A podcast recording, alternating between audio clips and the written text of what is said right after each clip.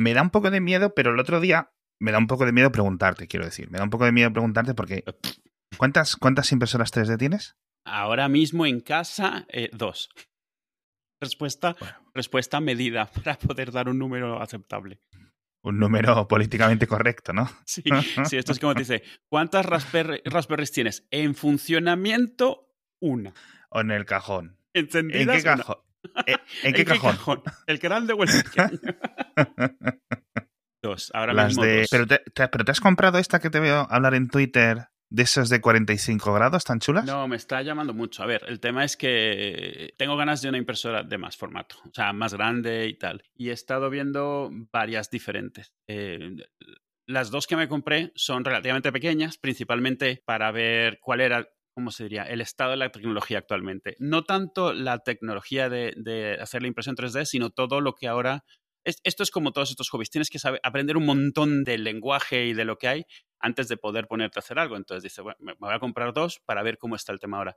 Yo lo, lo último que había hecho en impresión 3D había sido hace 15 años, cuando todavía no estaba de moda y entonces todo lo que había era extremadamente profesional y justo teníamos un ingeniero en la oficina que se dedicaba a eso y de ahí es donde yo estaba familiarizado. Imprimía varios de los modelos que hacíamos en, de diseño industrial, ¿vale? Entonces ahí fue donde aprendí que existía el concepto. Luego fue el megaboom. Mi hermana se metió mucho, ella de hecho vende piezas para, para instrumentos musicales y eso, que están eh, impresas en 3D, y ahí es donde me familiaricé con, digamos, esta nueva oleada de, de, la tecnología y de los términos, porque una vez que algo se masifica, todos los términos cambian y todas las, las técnicas cambian porque están enfocadas más a ahorrar dinero o hacerlo con bajo presupuesto en vez de que tengo 50.000 pavos para gastar en todo lo que necesite.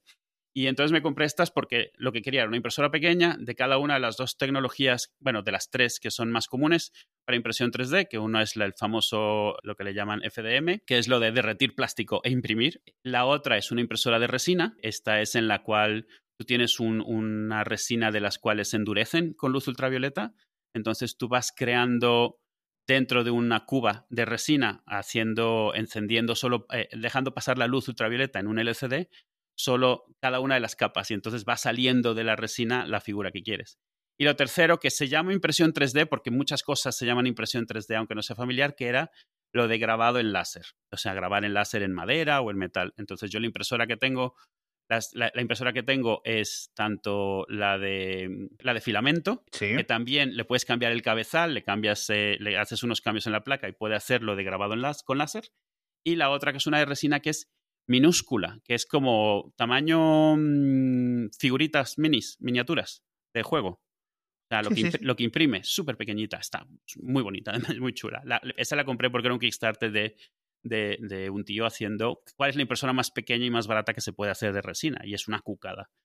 Y ya ahora, realmente, a la, a la primera le puse, pues, que si el sensor de, de autonivelación de la esta, la cama caliente para despegar, el, el FED para sea, todo lo que lo, lo, sé para familiarizarme con todo, que es el cambio de firmware, el cambio de pantalla, cuáles son las diferentes opciones que existen, los, los slicer, que es el software que te permite coger un modelo 3D y romperlo en las diferentes capas que van a tener, va a tener que usar la impresora para imprimir. Que por cierto, sin relación a nada, tenemos una, una aspiradora de estas robot en casa y cuando ves en el mapa cómo está pintando para aspirar, sigue exactamente el mismo tipo de patrón, de lógica, de algoritmo, digamos, para cubrir todo el suelo que usan estos softwares para rellenar el plástico, ¿sabes? Para, para hacer un, algo sólido.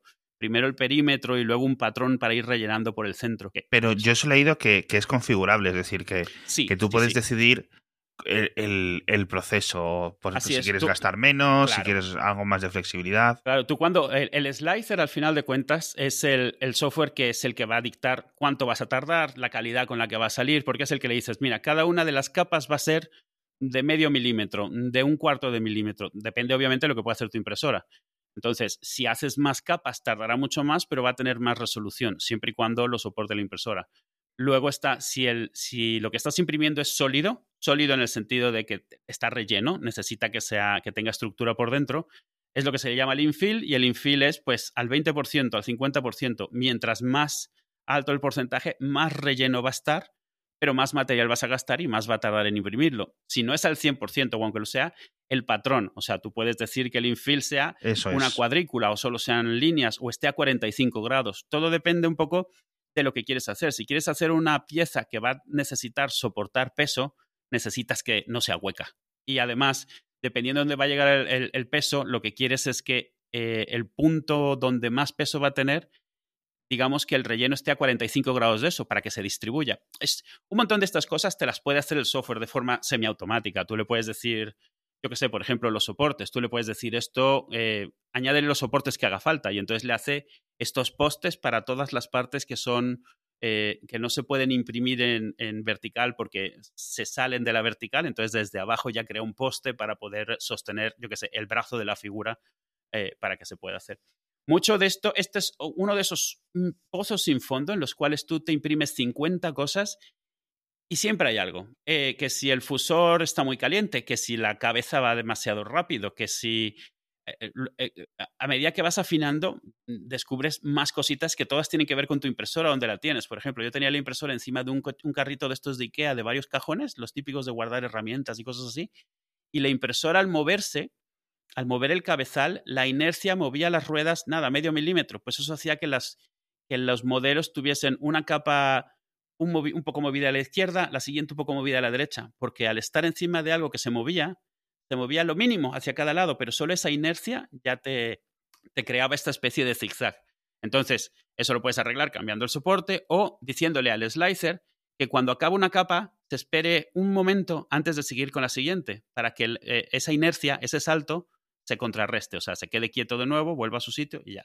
es, Es, es una locura que eh, una vez que te metes entiendes por qué nadie ha podido sacar realmente una impresora para consumidores. O sea, porque es tal cantidad de parámetros que hoy en día siguen siendo no inteligentes y dependiendo mucho de dónde estás y de la humedad y del material que utilizas. Entonces, la única forma, que es lo que han hecho algunas impresoras muy caras, que lo que hacen es que primero que nada, la impresora está encerrada en una caja, o sea, tú abres una puerta y metes y sacas las cosas. Segundo, el material que usas está, te lo venden los de la misma impresora, entonces en vez de ser un rollo que te compras en cualquier sitio, el más barato que encuentres, pues es un cartucho. Y entonces ese cartucho cuando lo metes, la impresora sabe qué material has metido, qué densidad tiene, qué tal, y entonces ya ajusta dos docenas de parámetros que si no tendrías que inventarte tú. O sea, la temperatura óptima, el grosor del, filamento, el material en el que está hecho, cuánto tarda en enfriarse, todo esto, tú lo tienes que conocer. Entonces, mientras más barato sea el material que compras,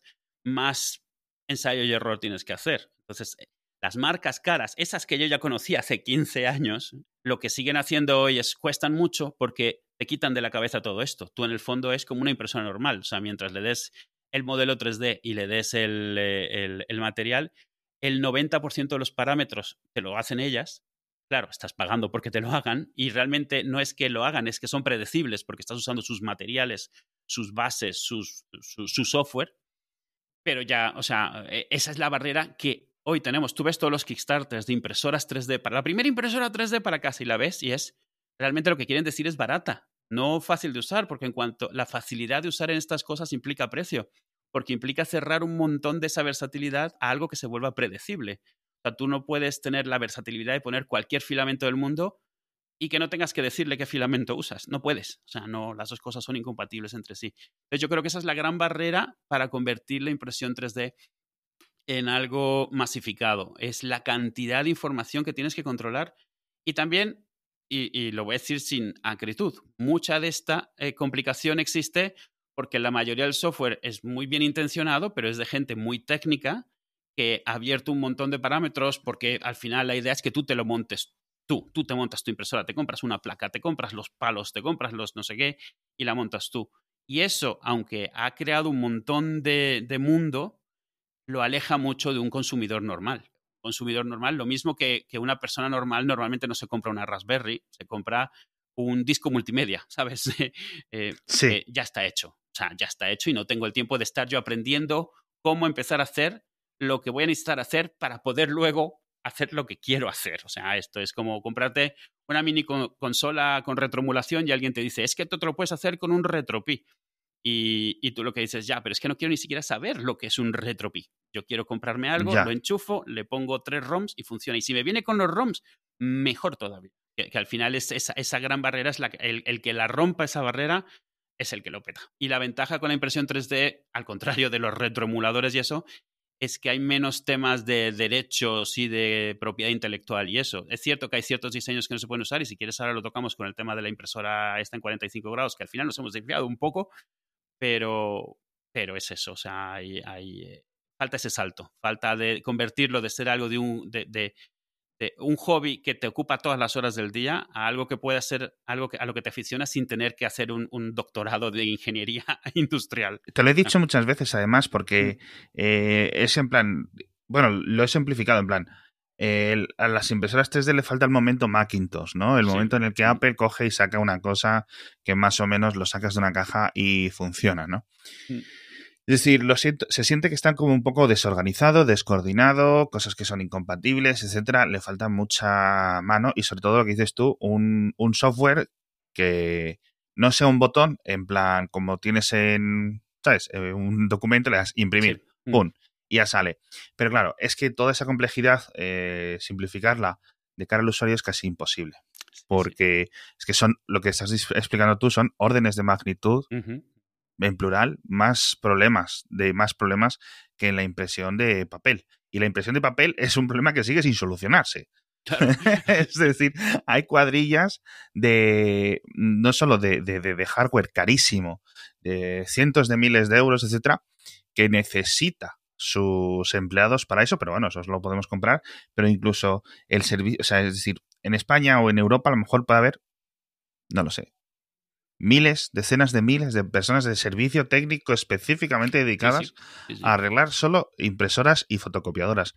Entonces, pasar esto a un formato eh, tridimensional entre la situación en la que estamos y el replicador de Star Trek, joder, faltan, pues eso, tres siglos de, diferencia. Pero me da mucha, mucha pena porque además mm. querría aprovechar para preguntarte yo no me. Primero, no sé si los oyentes tendrán algún tipo de curiosidad. Yo no tengo. Primero, porque no tengo mucho sitio.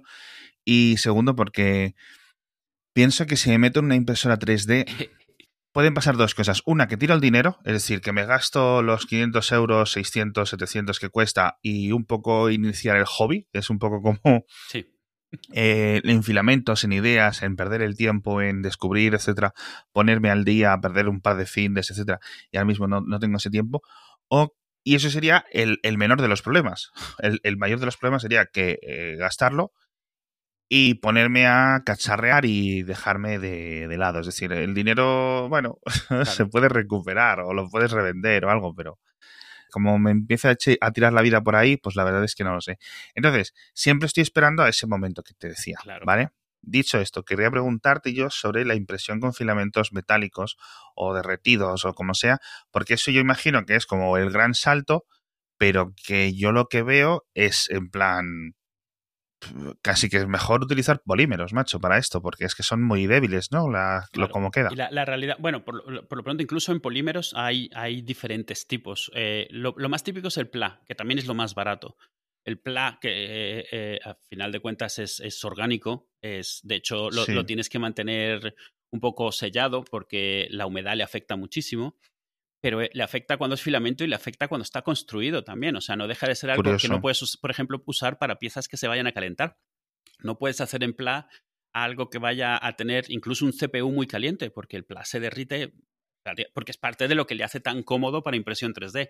En cuanto, en cuanto te pasas otras cosas como ABS o cosas así, necesitas eh, fusores especiales que tengan más temperatura y camas especiales que, y, el, y, al, y al, slicer se lo tienes que decir y tardas más en imprimir.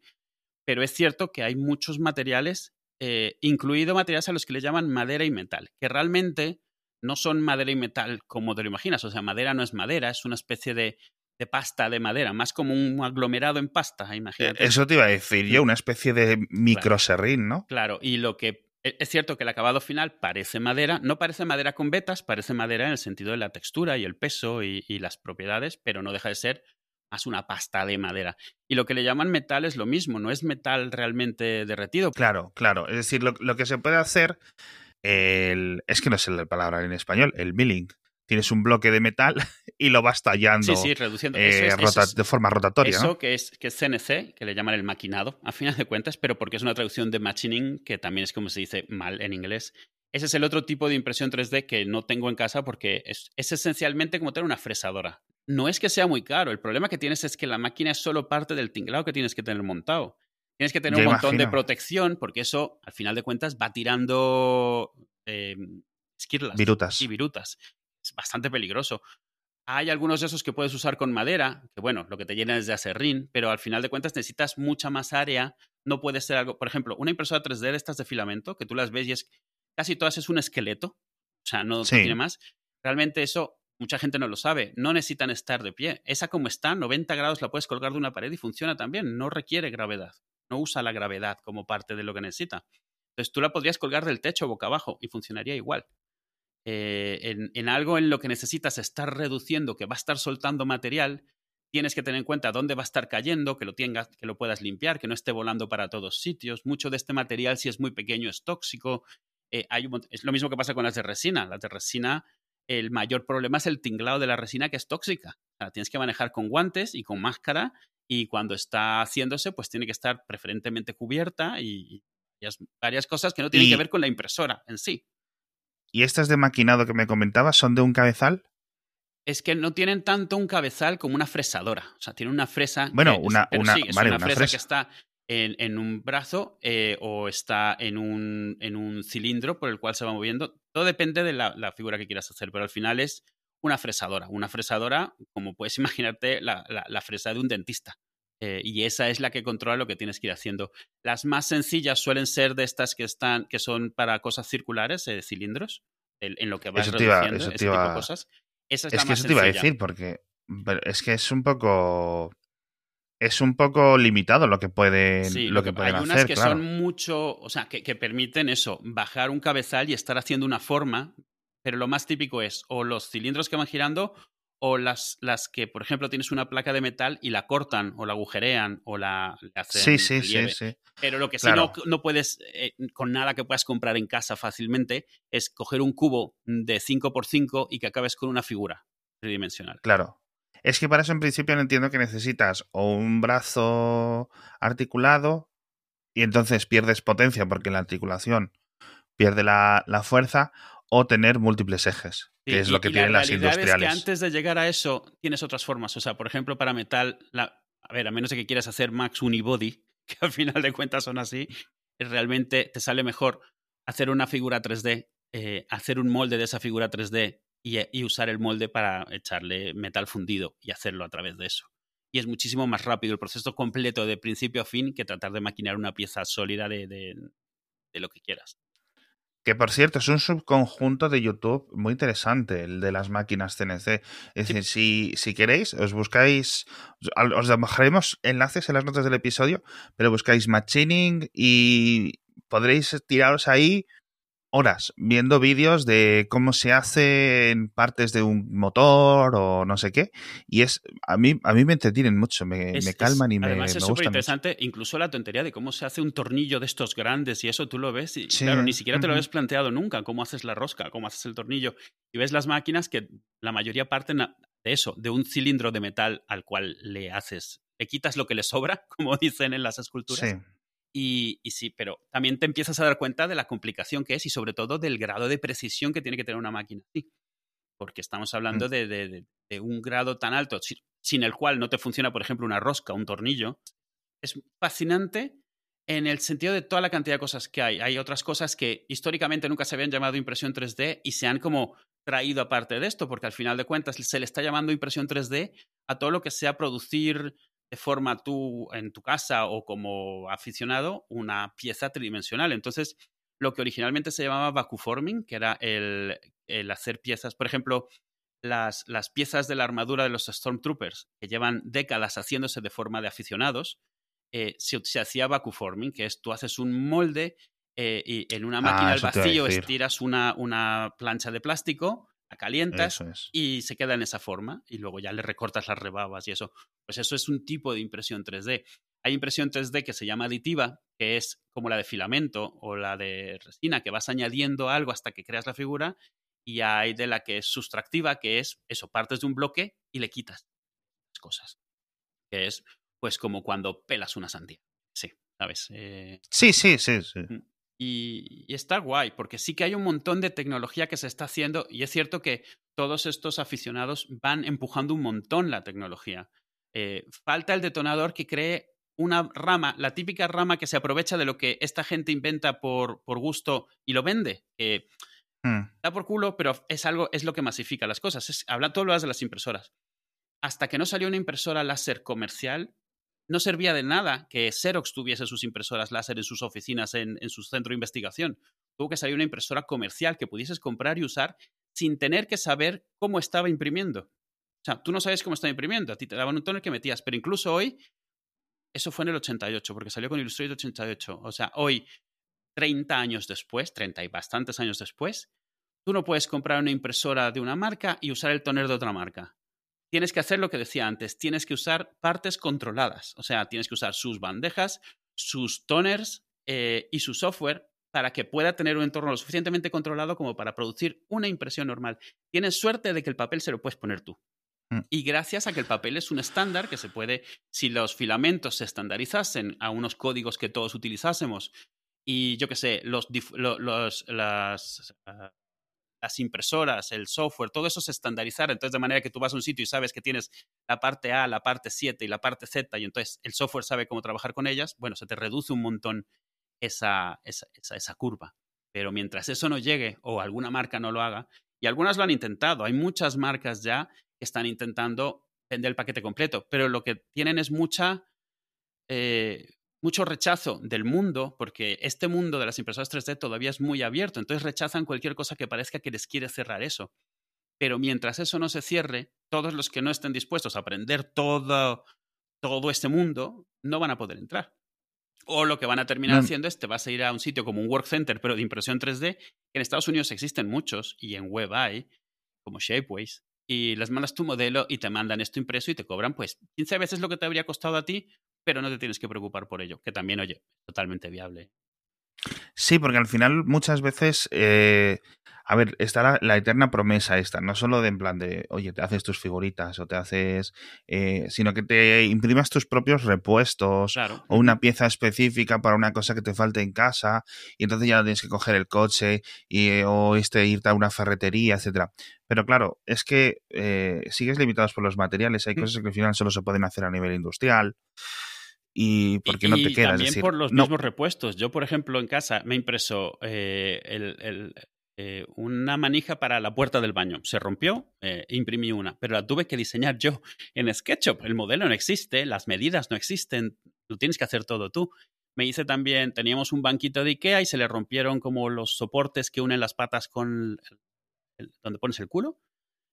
Y cogí la pieza que se había roto, o sea, la medí un poco y la imprimí yo no valió porque por fuerte que sea el material que usas, el, torque que tiene que tener para aguantar el peso de alguien es muy grande y está muy concentrado, entonces no valió, tuve que ir a comprarlas IKEA.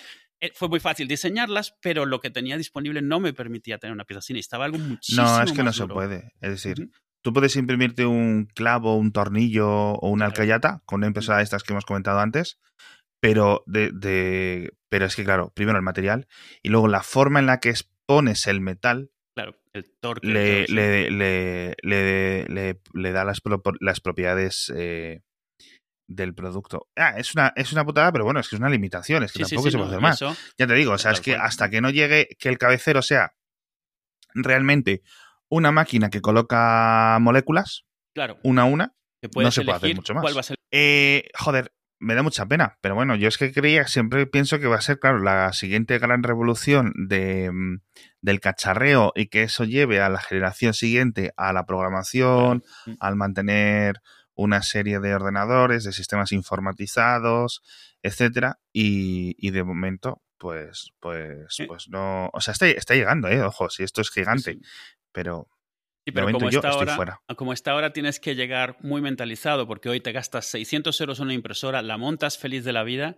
eh, sigues las instrucciones del PDF que te ha llegado, abres el software, lo conviertes, lo mandas y lo que te sale es un espagueti. O sea, porque ahí es donde te das cuenta que todavía te falta lo largo. O sea, lo largo es aprender cómo mm, tunear una cosa, tunear otra, para que ya te funcione bien. A menos de que te hayas comprado un paquete completo, el software te viene en un CD y ya viene preconfigurado para esa impresora, te incluye un rollo de filamento y entonces a lo mejor la impresora, la primera impresión que puedes hacer es rápida y ya se te quita esa picor y ya puedes dedicarle tiempo.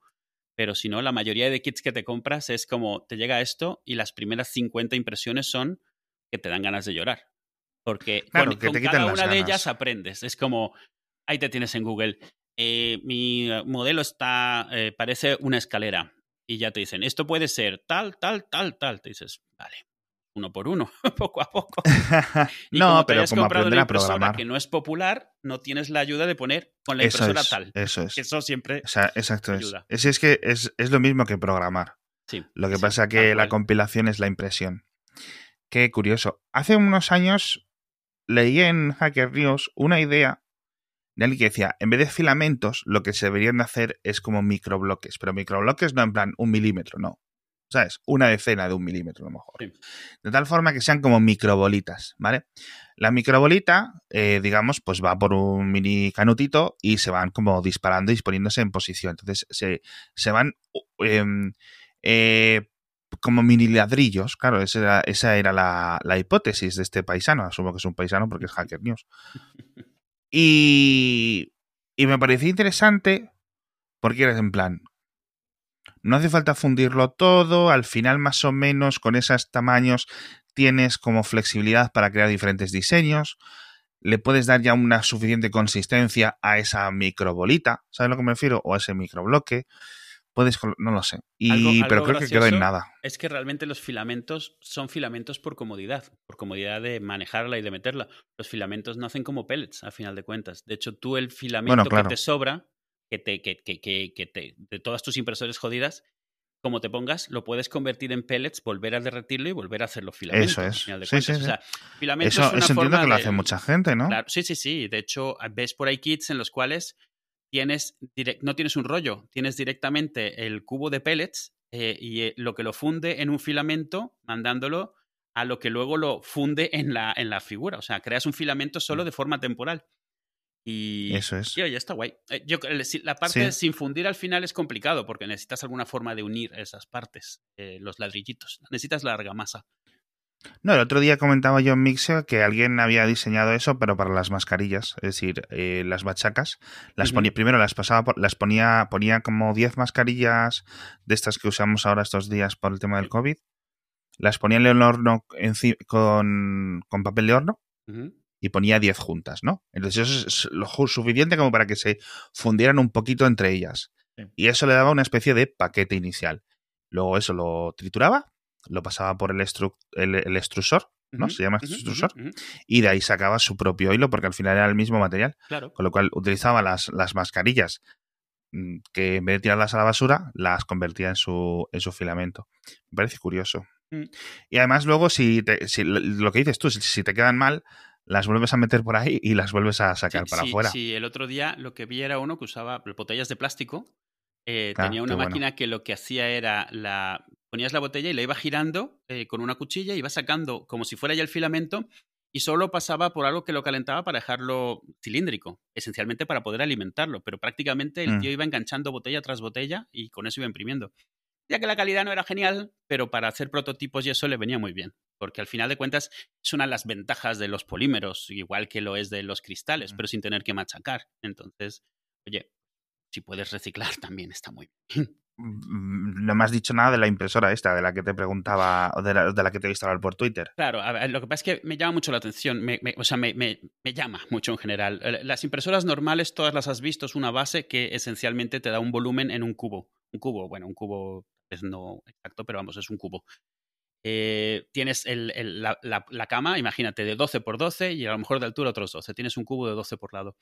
Entonces eso te limita mucho en muchas cosas que puedes hacer. Lo que se está poniendo muy de moda, y es cierto que salió hace años y luego se, metió en una, en, una, en una porquería de estas de derechos, de quién tiene, quién, quién tiene la propiedad intelectual, quién tiene la patente, y no se han sacado impresoras así en mucho tiempo y ahora han vuelto a salir. O sea, Creality, esta chica Naomi Wu, la chica esta de, de todo este tema de tecnología, impresión 3D de China, que es un personaje muy, polémico, pero muy famoso, eh, estuvo haciendo mucho promoción de esta, esta Creality, que es capaz de... Lo que tiene esencialmente es, tú normalmente imprimes, si veis las impresoras en un stop motion, es de abajo hacia arriba o de arriba hacia abajo en vertical, y eso es lo que tienes. Lo que hacen estas impresoras es que realmente tienes la impresión sobre una banda transportadora e imprimes a 45 grados, a 45 grados o a cualquier ángulo. Eso significa que, aunque de ancho y de alto sigues limitado por el armazón de la máquina, no estás limitado en al menos un eje. Eso se llaman de eje infinito, de z infinito. Puedes hacer una espada. Mientras la espada no sea más ancha que la base que estás imprimiendo, puedes hacer una espada, puedes hacer un bastón, puedes hacer un soporte, puedes hacer todos los soportes de una impresora 3D si quisieras y montarla a partir de ahí y solo compras los rodillos y el motor y lo que haga falta. Es un cambio muy grande porque la otra cosa que te permite esto, al tener esa banda transportadora, es que tú puedes poner esa banda abajo un cubo y empiezas a imprimir figura tras figura tras figura tras figura, indefinidamente. Por ejemplo, para la gente que, imprime de forma comercial cosas, esto viene muy bien, porque normalmente tú tienes que estar poniendo una figura, eh, tienes a lo mejor si te caben cinco figuras en tu cama, esas haces esas cinco y luego las tienes que quitar y volver a montarlo todo y otras cinco. Y esto lo que te permite es imprimir de forma infinita. Mientras tengas material alimentando, tú puedes seguir y seguir y seguir. Y una vez que salió esta, han empezado a salir muchas más. Y es, una de las cosas que más me llaman. O sea, es como, ya que la tienes, te pillas esto y puedes imprimir. Ahora sí que se te abre un montón las puertas solo por el hecho de no tener una de esas paredes eh, que antes te limitaba. Y ahora lo que están empezando a salir no son de 45 grados, sino de 35 grados. Lo que se han dado cuenta es que 45 grados, al ser uno, uno de los ángulos estos como exactos, 90, 45, 180, eh, causa ciertos problemas para, de adhesión. Entonces, a 35 grados es un ángulo en el cual si vas imprimiendo, se queda la figura que además es mucho más fácil despegarla después. Es una tontería, pero también queda un poquito más baja, queda un poquito mejor para ponerla en cualquier sitio. Eh, está, está guay, está guay como tecnología nueva y es una evolución muy interesante. También es cierto que son impresoras que son un poco más delicadas, porque obviamente tienes un rodillo que tienes que tener calibrado. Antes tenías que tener calibrado cuatro palos y ahora tienes que tener un rodillo que está en continuo movimiento y además tienes una superficie que se está moviendo que tienes que asegurarte que se mantiene limpia, que no se le pega algo y empieza a enrollarse, cosas así. Pero como tecnología está, está muy guay. Y cada vez salen más. Y bueno, yo ahora me estoy controlando de no meterme a 14 Kickstarters diferentes de estas cosas porque al final no sabes cuáles de esos van a llegar a buen término, va a ser una empresa que luego responda bien, pero cuesta mucho porque me gustaría eh, pillar una de esas en algún momento.